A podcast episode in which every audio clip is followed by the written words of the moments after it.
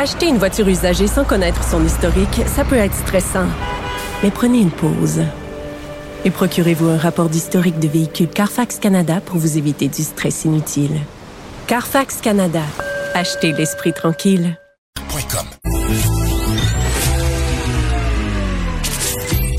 Caroline Saint-Hilaire. Caroline Saint-Hilaire. Un été pas comme les autres. Cube Radio. Oui, bonjour. 13 juillet, euh, lundi matin, une autre semaine. euh, à Cube Radio, euh, on en parlait avec Pierre Nantel. Euh, quelle triste fin de semaine. Euh, Je sais pas pour vous, mais moi, j'ai eu euh, le moton euh, toute la fin de semaine. Euh, En fait, euh, une variété d'émotions, euh, la tristesse, la colère, l'impuissance. Euh, c'est euh, c'est vraiment triste. Le pire s'est produit en fin de semaine euh, après euh, l'alerte Amber pendant plusieurs heures. On a finalement retrouvé les deux fillettes, Romy et Nora, Carpentier mortes et euh, et le papa est toujours en cavale. On continue les recherches pour le retrouver, Martin Carpentier.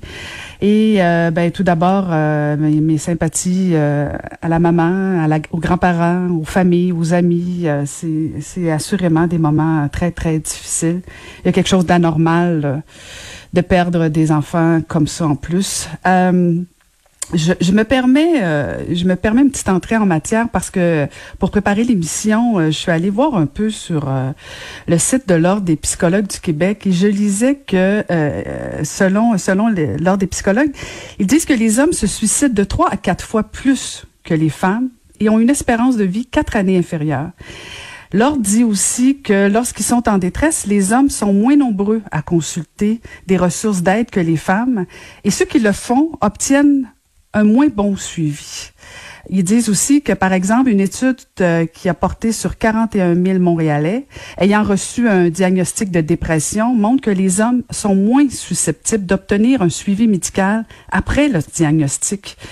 Euh, et dans la même veine, les hommes qui consultent dans une urgence pour des raisons de santé mentale sont moins nombreux que les femmes à obtenir un suivi. Euh, je me dis qu'il y y, y a quelque chose, il y a un enjeu de société et il faut qu'on s'y penche. Et je me permets de lire un extrait euh, de la de la chronique de Richard Martineau d'hier parce que je la trouve euh, touchante et euh, révélatrice. Et euh, je lis un extrait, donc vous pouvez aller sur le, site du Journal de Montréal pour lire l'ensemble du texte de Richard, mais voici un extrait. Les gars, pourquoi vous n'allez pas consulter quand ça ne va pas entre vos deux oreilles? Quand le moteur de votre auto fait de drôles de bruit, vous n'hésitez pas deux secondes et allez dans un garage pour que pour qu'un spécialiste ouvre le capot et regarde ce qui va pas. Eh bien, vous devriez faire la même chose quand vous entendez un drôle de bruit dans votre tête, quand vous sentez que la rage et la colère sont en train de prendre le dessus. Allez voir un spécialiste. On est en 2020, les boys. Il n'y a pas de honte à ça. T'as mal au ventre, tu vas voir un spécialiste du ventre.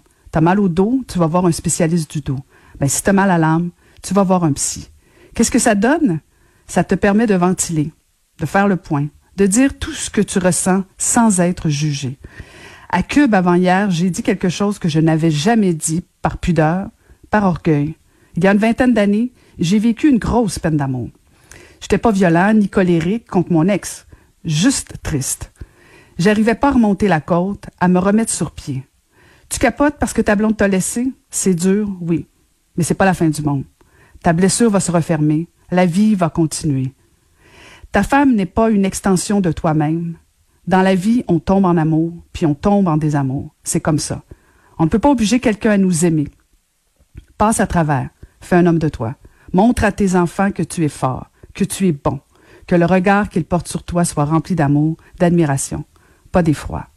Merci, Richard, pour ce beau texte.